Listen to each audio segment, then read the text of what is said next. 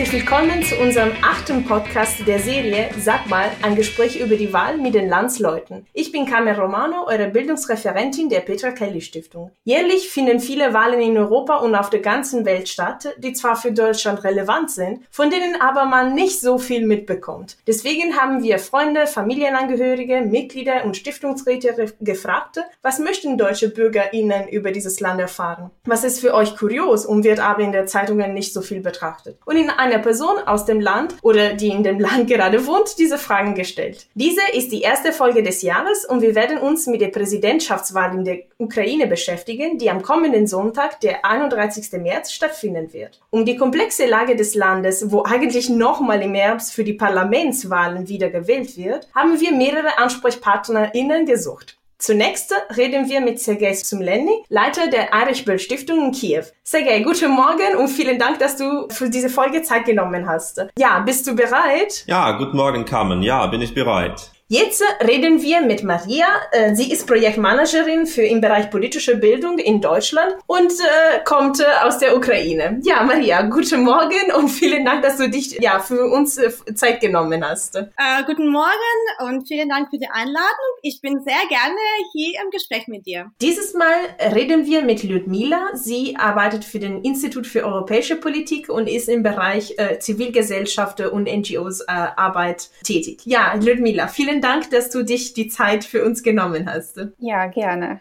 Wunderbar. Dann legen wir los. Äh, zunächst unsere klassische Eingangsfrage. Wie funktioniert eigentlich das politische System in der Ukraine? Was wird genau dieses Mal gewählt?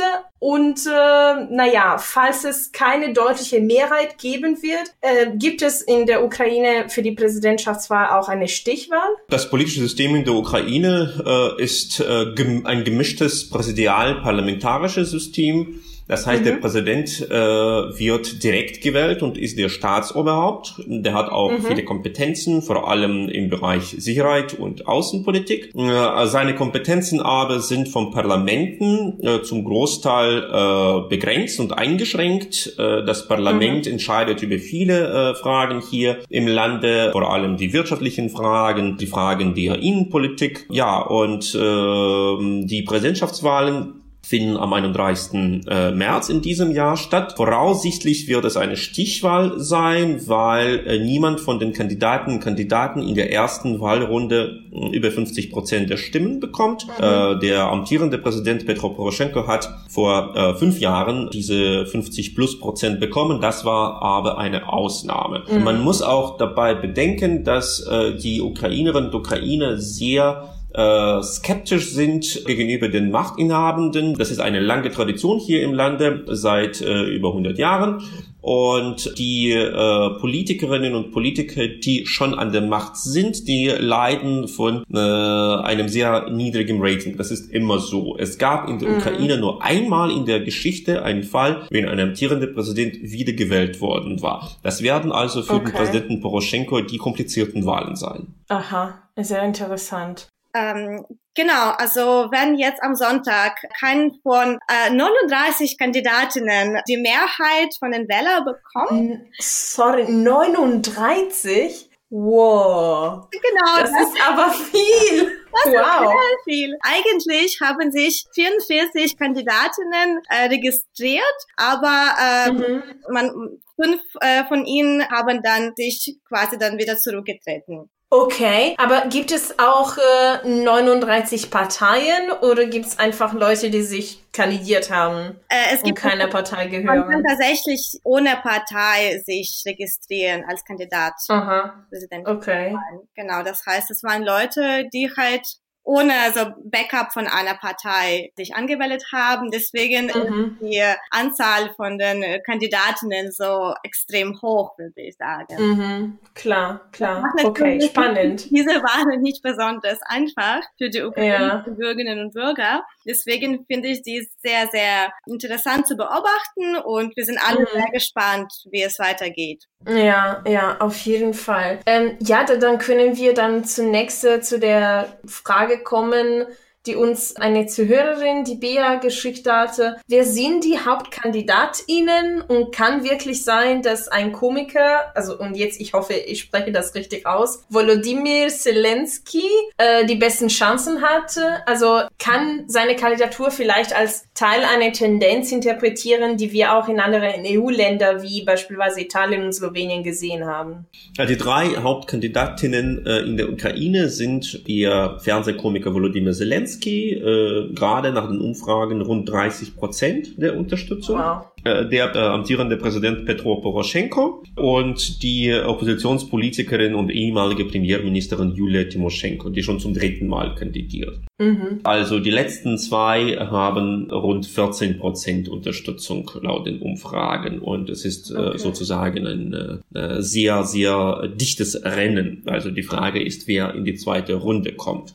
von den zwei beiden. Mhm. Und äh, ich würde sagen, ich war selber sehr, sehr überrascht, als ich gehört habe, dass Volodymyr Zelensky sich wirklich als Kandidat registriert hat. Ich mhm. dachte, das war erstmal ein Witz. äh, okay. Und weil der halt Komiker ist und der ja, ja, klar. in einem Show, also der macht, also man hört nur politische Witze von ihm. Deswegen mhm. dachte ich mir, das war jetzt irgendwie Teil von seiner Sendung oder das, das ist halt nicht wahr. Aber mhm. da kann man tatsächlich in den Nachrichten, dass, dass Volodymyr Zelensky tatsächlich als Kandidat sich angemeldet hat. Okay. Und, und er hat aber keine Partei hinter sich. Der hat tatsächlich eigene Partei. Also okay. äh, genau, die Partei wurde, soweit ich weiß, 2017 gegründet, mhm. aber die ist auch äh, nicht so groß und, und hat natürlich bis jetzt, also dadurch, dass die Partei jetzt vor zwei Jahren gegründet wurde, ist die Partei erstmal nicht so groß und war natürlich noch nie im Parlament der Ukraine. Mhm. Genau. Mhm. Aber äh, als Politiker, also hat Herr Zelensky sich bis jetzt noch nie so engagiert. Der ist sehr bekannt in der Ukraine, weil ähm, in der Ukraine gibt's seit äh, einigen Jahren eine TV-Serie, äh, mhm. die heißt Luhana Roda, auf Deutsch Diener des Volkes. Und okay. Herr Zelensky, der spielt ukrainischen Präsidenten dort. Aha. Der war ein Lehrer und dann ist er Präsident geworden, weil der ukrainische Volk hat ihn unterstützt und er kämpft gegen Korruption und gegen Oligarchen und mhm. er ist halt der spielt wirklich einen Präsidenten, den alle sehen möchten.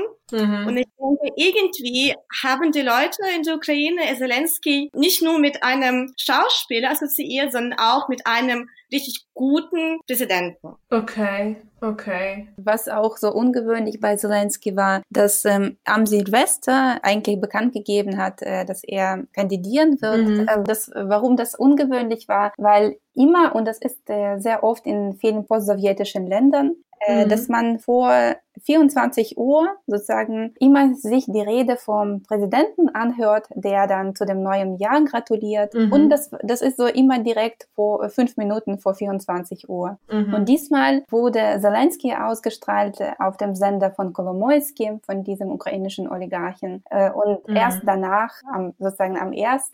Äh, Januar, hat äh, dann der ukrainische Präsident die Rede gehalten. Und das hat wow. ähm, okay. bei, de, bei vielen in der Ukraine ja zweiteilige Meinung äh, hervorgerufen. Einige waren sehr begeistert davon, äh, nämlich diejenigen, die Poroschenko kritisiert haben und andere haben auch gesagt, das geht gar nicht, weil es bezieht sich nicht so sehr auf Poroschenko, sondern überhaupt, das ist ein, äh, das, äh, das ist ein Attack an der Institution an sich. Genau, dass man sozusagen den Posten des Präsidenten in Frage stellt. Ja, ja. Und das, das erfolgte zum ersten Mal in der Geschichte der Ukraine, dass, dass der Sender sowas äh, wagt, weil das schon zu einer Tradition einfach gehört. Mhm, mhm. Ja, ja, absolut. Das kenne ich auch also von meinem Heimatland. Also in Italien ist das Gleiche. Mhm.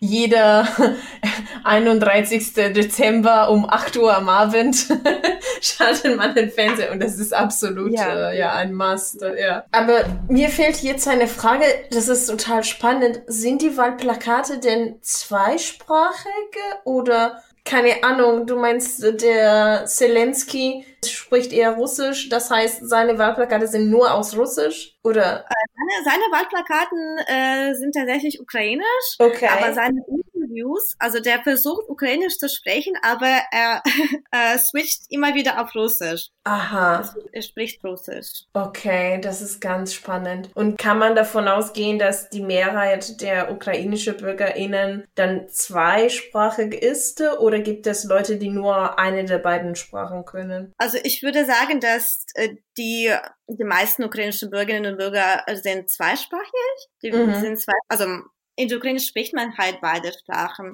Ja. Es, es gibt natürlich Teile der Bevölkerung, die zu Hause dann nur Ukrainisch reden und es gibt Teile der Bevölkerung, die zu Hause nur Russisch reden. Aber mhm. man versteht sich. Man kann sehr leicht, also es von, von einer in andere Sprache wechseln. Das ist jetzt kein mhm. Problem. Okay, okay. Ähm, das Russische versteht jeder, mhm. weil man mit dem Russischen aufgewachsen ist und man hört das Russische sehr oft im Fernsehen. Mhm. Zum Beispiel, ich kann das an meinem Beispiel erklären. Ich bin im Westen der Ukraine aufgewachsen, bin äh, ukrainischsprachig und Russisch habe ich angefangen erst in Deutschland zu sprechen, als ich zum Studium nach Deutschland kam, weil mhm. ich hier Bekannte aus Russland hatte und dann, da sie kein Ukrainisch verstanden, habe ich mit ihnen dann Russisch gesprochen. Und es war für mich am Anfang schwierig, weil die russische Sprache ist auch keine angeborene Eigenschaft, man muss sie auch erlernen. Mhm. Und man merkte, dass, dass diese Sprache nicht meine Muttersprache ist. Mhm. Ja, aber sprechen ich glaube, wird es einigen schwierig fallen, insbesondere in einigen Gebieten der Ukraine, aber verstehen kann man schon. Okay.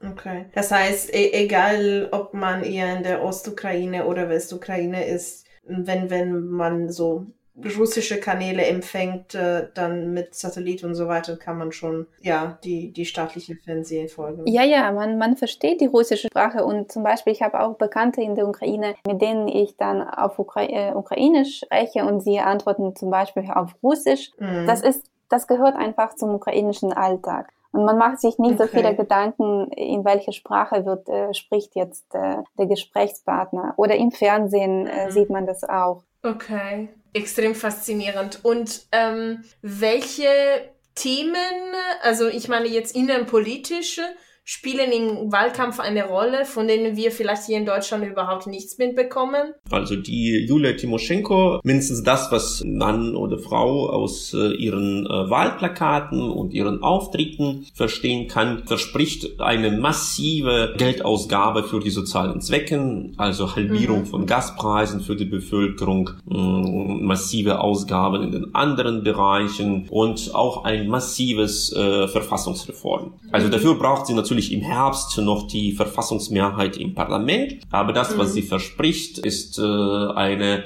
ziemlich populistische äh, Idee von Volksbegehren äh, zu jedem Zweck. Also 500 Unterschriften im Lande äh, sollen ausreichen, dass ein Parlament äh, einen Gesetzentwurf äh, dann bespricht und auch die Gründung von gewissen außerverfassungsrechtlichen Organen, äh, die auch mhm. Vetorecht haben sollen, äh, was äh, Parlamentsentscheidungen betrifft und, und, und, und, und. Und äh, ein massives Wirtschaftswachstum verspricht sie. Also das, was sie the New Deal äh, nennt. Mhm. Wie das sein soll, erklärt sie nicht ganz. Aber äh, diese Erneuerung und Wiederbelebung und the New Deal, äh, das spricht vielen äh, an Herzen. Mhm. Und der Petro Poroschenko, der führt eine recht konservative Kampagne. Die drei Pfeilen sind die ukrainische Sprache, die starke Armee und die unabhängige Kirche. Mhm. Also der meint, dass eine Gründung der äh, von Moskau unabhängigen orthodoxen ukrainischen Kirche eine äh, sehr wichtige Entwicklung der Unabhängigkeit des Landes sein soll und er präsentiert okay. sich so sehr äh, konservativ, erzpatriotisch und äh, ja zum Teil militant, also in der Uniform manchmal als der Garant der Sicherheit im Lande. Und okay. Volodymyr Zelensky. Sorry, äh, sorry, wenn ich dich unterbreche, aber als politischer Machthaber, wie kann man dann für die kirchliche hm, Strukturen entscheiden? Wie geht das? Also diese Frage stellen sich viele im Lande. Okay. Also ähm, die Idee, mit der es offiziell erklärt wird, lautet, dass die orthodoxe Kirche, die hier im Lande äh, vor allem war, die war der, der, der, der Moskauer, der Moskauer Patriarchin untergeordnet mhm. und war praktisch eine Filiale der äh, russischen orthodoxen Kirche, mhm. was in der Zeit des Krieges und der politischen Instabilität ein weiterer Faktor der Unsicherheit ist und der Unstabilität. Mhm. Und deswegen wollte man äh, diese Entwicklung, die, wie gesagt, so in der Rhetorik von dem Präsidenten Poroschenko ist es eine Vollendung der drei bis 400-jährigen Entwicklung der ukrainischen Orthodoxie und äh, die Vollendung des Versuches, des, äh, welcher seit vielen Jahren mehrmals gescheitert ist, die unabhängige Kirche zu gründen. Also ein Weg okay. zur Unabhängigkeit. Das mhm. kann für einen europäischen äh, Beobachter oder Beobachterin äh, ein bisschen die Idee aus dem 15. Jahrhundert gewesen sein. Mhm. Für viele Ukrainerinnen und Ukrainer ist es in der Tat ein Thema, was ihnen aus der Seele spricht. Okay. Äh, also äh, die Ukraine ist äh, sowieso ein Land mit vielen Kirchen. Also es gibt hier die orthodoxe Kirche, es gibt hier die griechisch-katholische Kirche, es gibt hier äh, die römisch-katholische Kirche, es gibt eine Menge der protestantischen Kirchen, was auch die Erbe der dichten Besiedlung von vielen Gebieten durch die deutschen Protestanten und Protestanten im 18. und 19. Jahrhundert mhm. ist. Und eine Vielfalt an Kirchen war immer für das Land charakteristisch. Okay. Also deswegen sieht man das nicht so problematisch, äh, wie es zum Beispiel in Deutschland wäre, wenn Angela Merkel zur Idee käme, jetzt eine neue unabhängige deutsche Kirche zu gründen. Okay. Also deswegen ist es hier anders wahrgenommen. Ähm, ja. Oder Zelensky hat zum Beispiel ganz anders vorgegangen. Als er dann äh, gesagt hat, ich werde kandidieren, hatte er gar kein Programm gehabt. Mhm. Er hat einfach an die Bevölkerung vorgeschlagen, so, ich werde kandidieren, lasst uns gemeinsam das Programm erarbeiten. Ah, okay. Und das hat er auch über Facebook gemacht und äh, bei vielen so jungen Leuten hat es eine positive Resonanz hervorgerufen. Mhm. Aber ehrlich gesagt, man muss sich vorher überlegen, wofür oder welche hm, Kompetenzen oder Befugnisse hat der Präsident in der Ukraine. Und der Präsident kann die mhm. Gehälter, kein, gar keinen Einfluss auf die Gehälter nehmen. Der Präsident mhm. laut der ukrainischen Verfassung ist eigentlich äh, für die Außenpolitik zuständig. Er kann zum Beispiel mhm. den Außenminister bestimmen oder zum Beispiel den Verteidigungsminister. Und er ist Oberbefehlshaber in der Ukraine. Aber solche soziale mhm. Fragen, dafür ist er eigentlich nicht zuständig. Vielleicht ähm, aufgrund dessen, dass die Ukraine parlamentarisch-präsidiale Republik ist, kann er laut der ukrainischen Verfassung äh, das Veto gegen bestimmte Gesetze einlegen. Aber für mhm. sozusagen für den Bereich Soziales ist er direkt nicht zuständig. Und ich glaube, in diesen Wahlen, wie immer, vielen Wahlen in der Ukraine brechen oder nutzen die Politiker das aus und versuchen einfach so populistisch ein bisschen zu sein und eigentlich das zu versprechen, was sie nicht äh, erreichen können. Mhm. Mhm. Würde ich äh, die Frage von Ansgar, der uns immer coole Fragen schickte, stellen. Und zwar, er fragte, wie unterscheiden sich die Vorschläge der KandidatenInnen äh, bezüglich der Krim und den umkämpften Gebieten im Osten und können die Menschen dort eigentlich auch wählen? Ja, dort direkt können die Ukrainer und Ukrainer nicht wählen. Es werden dort okay. in den besetzten Gebieten weder in Donbass noch auf der Krim äh, keine Wahllokalen geöffnet werden. Die dürfen natürlich, wenn sie ukrainische Pässe haben, die dürfen natürlich nach den kontrollierten Gebieten fahren. Also äh, es ist auch in der normalen Zeit möglich und auch während der Wahlen ist es möglich, Aha. sich praktisch kurzfristig anmelden, wenn äh, diese Person unterwegs ist und in den kontrollierten Gebieten abstimmen. Also bei Präsidentschaftswahlen ist es möglich. Mhm. Ähm, und ja, so was die Positionen der unterschiedlichen Kandidaten und Kandidaten betrifft, äh, was sie über die besetzten Gebiete meinen. Es gibt generell in der Ukraine zwei Richtungen, in denen die Kandidaten und Kandidaten in diese Frage tendieren. Mhm. Äh, eine Richtung sagt, ja, so wir müssen verhandeln. Und verhandeln heißt hier so in der euphemistischen Sprache, ja, wir äh, gehen davon aus, wir müssen damit leben, dass äh, diese Gebiete nicht mehr in der absehbaren Zeit kontrolliert sein werden. Okay. Äh, und wir müssen das akzeptieren. Mhm. Also das ist so ein euphemistischer Weg, das zu äußern, weil natürlich niemand direkt sagen wird, ja, diese Gebiete werde ich als äh, Präsident oder als eine Präsidentin, Oberbefehlshaber der Armee oder Oberbefehlshaberin, werde ich diese Gebiete vergessen. Okay. Das wird niemand sagen, deswegen sagen, ja, wir brauchen Frieden, wir brauchen Kompromiss, wir brauchen Verhandlungen und so weiter. Und die andere Gruppe sagt, ja, wir müssen diese Gebiete äh, zurückbekommen. Mhm. Und was zurückbekommen bedeutet, klärt auch niemand ganz. Also was soll das sein? Dank äh, dem diplomatischen Druck oder den Sanktionen oder gar mit einer militärischen Operation. Mhm. Wie soll das aussehen? Das äh, klarifiziert auch niemand oder fast niemand. Und deswegen ist es nicht ganz klar, was genau äh, die Präsidentschaftskandidatinnen anbieten. Mhm. Wichtig ist nur, dass man versteht, ob man eher eine härtere Politik anbietet oder eher eine Versöhnungspolitik sozusagen. Okay. Okay. Ähm, der Georg hat uns geschrieben, gibt es Versuche aus Russland, die Wahlergebnisse zu beeinflussen, wie beispielsweise in den vergangenen Jahren in Frankreich oder in den USA passiert ist? Ja, Russland macht oder übt seinen Einfluss über Medien aus und ähm, Menschen in der Ukraine haben die Möglichkeit, auch russische Sender anzuschauen. Äh, mhm. Äh, viele russische Sender wurden verboten, aber äh, man kann sie durch Satelliten empfangen mhm. und äh, man merkt, dass zum Beispiel, wenn man sich russische staatliche Sender anschaut, und das möchte ich betonen, staatliche, äh, dass man da alle Kandidaten unterstützt, äh, die gegen Poroschenko sind. Man sagt auch, viele Moderatoren bei russischen staatlichen Medien sagen auch, dass Poroschenko, das ist so ein, so ein Mensch, der immer nur nach Blutvergießen gierig ist und dass wir zum Beispiel Zelensky unterstützen sollen, mhm. dass Zelensky ein richtiger Kandidat für die Ukraine wäre oder Timoschenko auch. Da sind auch Spekulationen. Man kann fragen, ja, inwieweit wird das äh, einen Einfluss auf die Bevölkerung haben und auf die Meinungsbildung. Aber ich glaube, äh, was wir bei Zelensky merken, dass er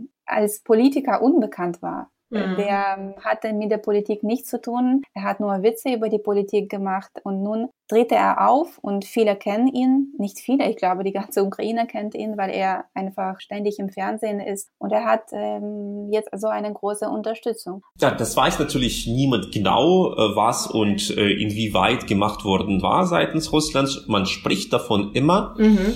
aber was kann hier als eine Einmischung eingestuft werden? Ich kann nur einige Beispiele äh, bringen. Mhm. Äh, zum Beispiel vor ähm, wenigen Tagen hat einer der Oppositionspolitiker in der Ukraine und ein Präsidentschaftskandidat äh, Juri Boyko, der ist ein Anführer der, der Partei namens Oppositionsblock. Das ist eine Nachfolgepartei von der ehemaligen Regierungspartei von Janukowitsch, von dem alten Präsidenten Janukowitsch. Mhm. Der ist extra nach Russland gereist und traf sich dort vor Fernsehkameras mit dem russischen Ministerpräsidenten Medvedev und mit dem Gazprom-Chef Miller. Mhm. Und äh, nach diesem Treffen hat er angekündigt, dass er ein ganz tolles Gasdeal mit Russland äh, also verhandelt hat. Mhm. Und wenn er ein Präsident sein wird, dann wird äh, die Ukraine super Gasdeal mit Russland haben. Mhm. Also das äh, stufte man natürlich sofort ein als ein Versuch Russlands auf der Höchstebene äh, die Präsidentschaftswahlen in der Ukraine zu beeinflussen, mhm. indem der russische Ministerpräsident und der Gazprom-Chef ganz demonstrativ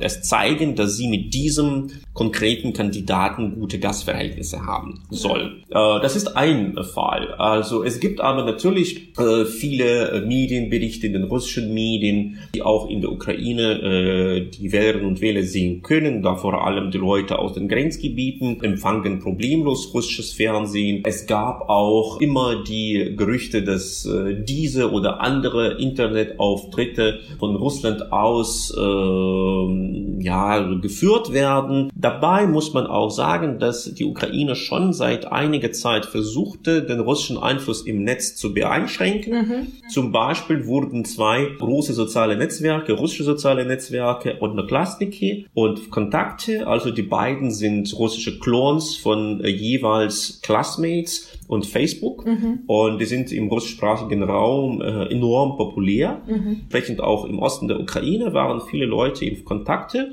und diese zwei soziale Netzwerke, die wurden in der Ukraine verbannt. Mhm. Also wenn man so keine Tor benutzt oder VPN oder die anderen äh, technische Lösungen, dann kann man in der Ukraine äh, die sozialen Netzwerke gar nicht öffnen. Okay. okay auch wurden auch einige russische staatliche Medien in der Ukraine äh, verbannt. Man kann zum Beispiel die staatliche russische Nachrichtenagentur RIA Novosti mhm. aus der Ukraine nicht öffnen oder einige russische Fernsehprogramme, zum Beispiel den Fernsehsender des russischen Verteidigungsministeriums Zvesta. Also man kann keine Webseite von diesem Fernsehprogramm überhaupt öffnen. Also das gab es alles was natürlich gar nicht bedeutet, dass diese Versuche über die anderen Kanäle nicht äh, stattfinden. Aha.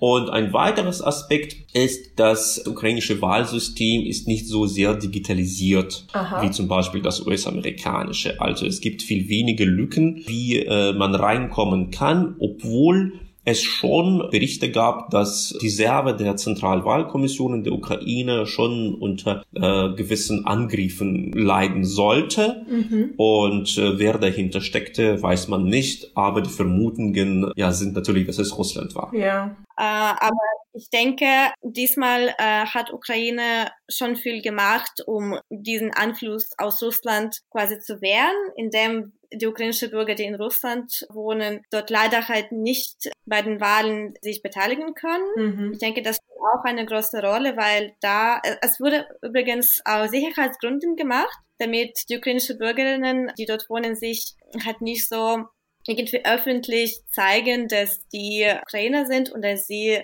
pro-ukrainisch mm. sind. Ah, okay, okay, okay, das ist natürlich schon. Äh, weil sie ähm, bei den Wahlen teilnehmen und sofort auf irgendwelche Listen von den russischen Streitkräften landen. Mm, okay. Genau, okay. genau. Ja. Ja, das ist alles extrem spannend. Ähm, nur noch zwei Fragen. Der Markus fragt, wie ist die Stimmung der Bevölkerung Europas gegenüber? Wir haben ja viel über Russland gesprochen. Ja, wie ist auf die andere Seite sozusagen? Also Europa bleibt für viele Ukrainerinnen und Ukrainer äh, attraktiv und interessant. Mhm. Also es gibt hier keine europafeindlichen insgesamt Einstellungen. Mhm. Auch sehr viele Ukrainerinnen und Ukrainer arbeiten in der EU, vor allem in Polen, wo es bis zu zwei Millionen Ukrainerinnen und Ukrainer okay. leben sollen auch in Portugal, in Italien, in anderen Ländern. Auch viele ukrainische Werke und Fabriken liefern fast ausschließlich nach der EU, Aha. Äh, dank der EU-Assoziierung und äh, dank den äh, gefallenen Zöllen. Ähm, Im letzten Jahr, wenn ich mich nicht irre, war Ukraine das größte Herkunftsland für die importierten, für den importierten Butter in Deutschland. Aha. Also, wenn man die Quellen der Importe in Deutschland anschaut, woher importiertes Butter stammt, dann ist nicht Neuseeland mehr das äh, Land Nummer eins, sondern die Ukraine. Okay. Auch äh, viele deutsche Automobilhersteller in Ungarn bekommen ihre Ersatzteile aus der Ukraine jetzt, zum Beispiel Sessel oder Verkabelung für viele deutsche Wagen, die in Ungarn produziert werden. Sie werden mhm. jetzt in der Ukraine hergestellt. Also Ukraine ist von der EU sehr abhängig. Es arbeiten hier auch äh, eine Menge der europäischen Stiftungen und Organisationen, äh, die hier auch viele wichtige Projekte realisieren. Äh, dabei muss man sagen, dass nicht überall in der Ukraine alle sozusagen europäische Werte äh, gleich positiv wahrgesehen werden. Okay. Und wenn wir sagen, ja, so man will, äh, oder Frau will in die äh, EU oder nach Europa, das heißt nicht, dass äh, zum Beispiel überall im Lande äh, die Werte der Toleranz oder äh, der Frauenrechte oder mhm. der äh, gleichen Rechte der äh, Homosexuellen und der Minderheiten unterstützt werden. Mhm. Man kann äh, sehen, dass auch äh, in dem konservativen bis zu rechten Spektrum in der Ukraine man oft sagt, ja, die europäische Werte äh, sind gut, aber das sind die europäischen Werte von Osteuropa, Ungarn, Polen und die anderen konservativen Regierungen, so das ist Europa, wohin wir wollen. Mhm. Äh, das kann man auch nicht vergessen. Von anderer Seite, und da sage ich auch immer, äh, die Ukraine ist ein Land aus den postsowjetischen Ländern, äh, wo man sich am freisten fühlt, vielleicht mit der Ausnahme von den baltischen Staaten, die in der EU sind. Und die Ukraine ist das einzige Land auf dem postsowjetischen Raum, wie gesagt, so außer der baltischen EU-Ländern, wo zum Beispiel in Kiew ein Christopher Street Day Umzug stattfinden kann mhm. oder wo man äh, ganz äh, frei und offen äh, eine Demonstration für die Frauenrechte organisieren kann oder wo die Regierung die Gesetze äh, vorschlägt, die zum Beispiel die Frauenrechte am Arbeitsplatz oder bei der Budgetierung äh, in den Kommunen berücksichtigt etc. Okay. Voll spannend. Ähm, Insgesamt sind die Werte und die, die Unterstützung seitens der Bevölkerung zum Beispiel für die europäische Integration der Ukraine sehr hoch. Mhm. Ähm, die Zahlen betragen über 50 Prozent. Mhm. Und diese Werte waren eigentlich sehr lange sehr hoch. Und insbesondere nach dem Euromaidan war die mhm. Zustimmung mhm. für die europäische Integration der Ukraine sehr hoch. Äh, ich glaube auch, der ukrainische Präsident, äh, der hat auch in seinem Programm angegeben, dass er dafür eintritt, dass die Ukraine eine europäische Perspektive bekommt, dass sie Mitglied der Europäischen Union wird. Und er hat sogar äh, das Datum genannt, und nämlich im Jahr 2000. 2023 möchte oh. er, dass die Ukraine dann ein, sich sozusagen dafür bewirbt. Mm, Beitrittsstatus, okay. Und äh, die anderen äh, Präsidentschaftskandidaten, die haben das jetzt nicht so explizit genannt. Mhm. Ich glaube, Timoschenko, äh, sie sagt auch in ihrem Programm, dass sie für äh, europäische Perspektive ist, aber so viel spricht sie darüber auch nicht. Mhm, mh. Insgesamt, wenn wir uns die Bevölkerung anschauen, dann kann ich sagen, dass Europa immer so ein positives Bild in der Ukraine hat. Und insbesondere mhm. jetzt äh,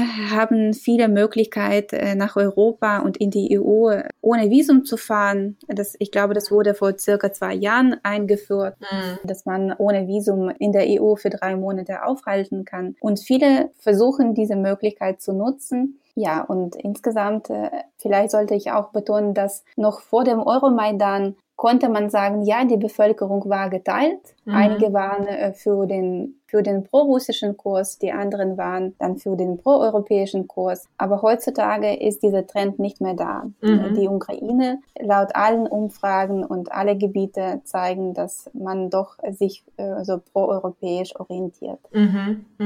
Ähm, du hast es auch mehrmals erwähnt und das war tatsächlich auch eine Frage von einer Zuhörerin, äh, die Christine äh, hat uns geschrieben. Gibt es überhaupt, also nach äh, ich meine jetzt fünf Jahre. Gibt es noch ein Wirkungen der Protestbewegung Maidan? Ähm, schon. Insgesamt wenn wir uns jetzt anschauen, wofür die Menschen standen, dann können einige sagen, na ja, man hat doch nicht alles erreicht. Man, die Menschen waren gegen die Korruption, aber die Korruption ist noch da. Oder kann man sich noch überlegen, was überhaupt man von den Maidan erwartete. Aber insgesamt, mhm. ich glaube, Heute können wir doch sagen, dass der Maidan sehr viel bewirkt hat. Das betrifft auch mhm. die Zivilgesellschaft. Die Zivil nach, nach diesen Ereignissen entstanden sehr viele neue NGOs und mhm. auch im Bereich äh, Thinktanks, wo ich arbeite, entstanden auch neue Forschungsinstitutionen, die noch jung sind, aber doch man merkt, es gibt so ein neuer Trend in der Ukraine. Zweitens, was der Maidan auch erreicht hat, äh, dass die ukrainische Kultur, die Sprache plötzlich äh, so omnipräsent sind. Mm. Damals noch vor dem Euromaidan hat man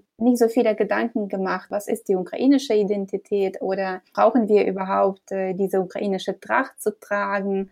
Mm. Ähm, und heutzutage ist das einfach überall, kann man das sehen, dass die Menschen dafür stehen. Man spürt das auch in der Musik. Äh, mhm. plötzlich sehen wir, wie viele junge Sänger auf Ukrainisch singen. Mhm. Und das kommt irgendwie von alleine. Äh, mhm. Gleichzeitig, äh, was noch der Maidan erreicht hat, oder vielleicht sogar mehr dann die äh, russische Aggression, dass man auch die ukrainische Diaspora so äh, aktivierte. Mhm. Äh, zum Beispiel in Deutschland konnten wir das äh, merken und wir hatten eine Studie dazu durchgeführt, dass die Menschen mit dem Maidan verstanden haben, dass sie überhaupt äh, hier in Deutschland sind. Es gibt hier eine ukrainische Diaspora und wir mhm. müssen irgendwie äh, die, die Menschen in der Ukraine unterstützen. Daher für mich sehe ich schon so große so Früchte, die Maidan mit sich gebracht hat und die leben weiter. Und ich merke das auch zum Beispiel bei diesen Wahlen, weil die äh, Wahlen werden von zivilgesellschaftlichen Organisationen äh, beobachtet. Mhm. Und hier möchte ich jetzt so eine, vielleicht zwei Organisationen nennen. Äh, das ist Fond für demokratische Initiativen sowie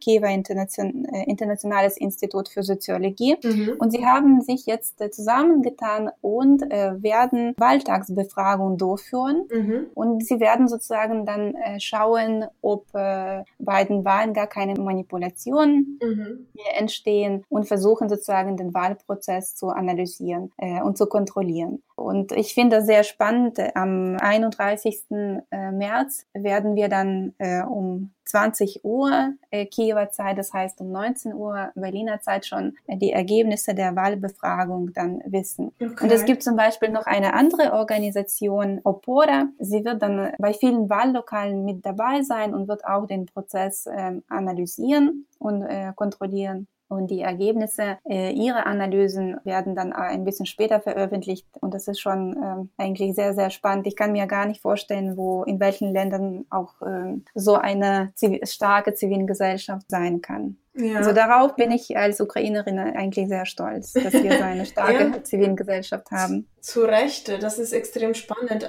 Gibt es natürlich auch, also unsere Zuhörerinnen und Zuhörer haben viel Interesse zu verstehen, wie auch die BürgerInnen in der Ukraine wählen. Und zwar Karl fragte uns, dürfen die ukrainische BürgerInnen, die im Ausland wohnen, per Post wählen oder kann man äh, eigentlich nur im Lande wählen? Jein. Also äh, die, okay. die ukrainischen äh, Bürgerinnen und Bürger, die im Ausland leben, dürfen generell wählen. Also ihnen werden die Wahlrechte nicht entzogen. Mhm. Äh, es gibt die Bevölkerung der Ukraine insgesamt ist knapp über 40 Millionen. Mhm. Davon nach unterschiedlichen Einschätzungen leben ja so vier bis sechs Millionen Leute im Ausland. Ach so. Äh, nicht alle sind volljährig, klar. Aha. Und sowas wie Briefwahl, was wir in Deutschland kennen, gibt es in der Ukraine nicht. Okay. Also man äh, darf natürlich, wenn man nicht dort wohnt, wo man äh, angemeldet ist, man darf äh, eine Ummeldung beantragen aufgrund der Wahlen. Man kann, wenn man auf der Dienstreise ist, äh, die Belege davon bringen und sich äh, extra kurzfristig anmelden mhm. an einem neuen Wahllokal. Für die Auslandsukraine und Ukraine bedeutet es, dass sie sich an dem äh, zuständigen Konsulat anmelden ah, sollen. Okay.